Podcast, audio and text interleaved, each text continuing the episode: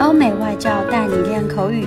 本节目由雅思官方合作机构英语同桌 FM 原创出品。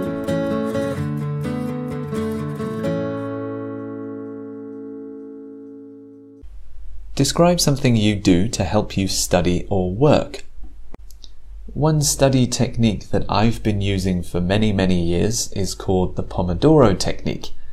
The Pomodoro technique involves studying or working on something in 25 minute intervals with a 5 minute break in between. I first came across the Pomodoro technique while I was at university and I was looking for a way to boost my productivity.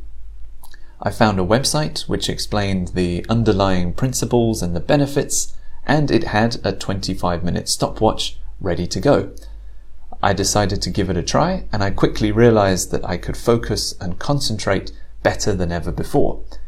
In the past, I used to study for two or three hours without a break, and I would quickly get burnt out. However, with the Pomodoro technique, I can take a rest, have some more coffee, or just relax and recharge my batteries for a bit.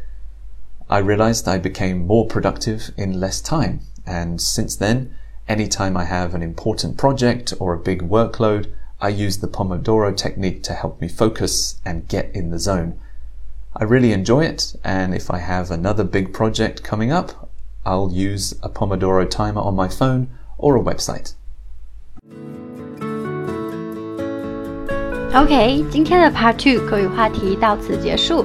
想要免费获取五到八月雅思口语完整题库和口语素材的小伙伴，可以关注我们微信公众号“英语同桌”，回复关键词“口语题库”就可以啦。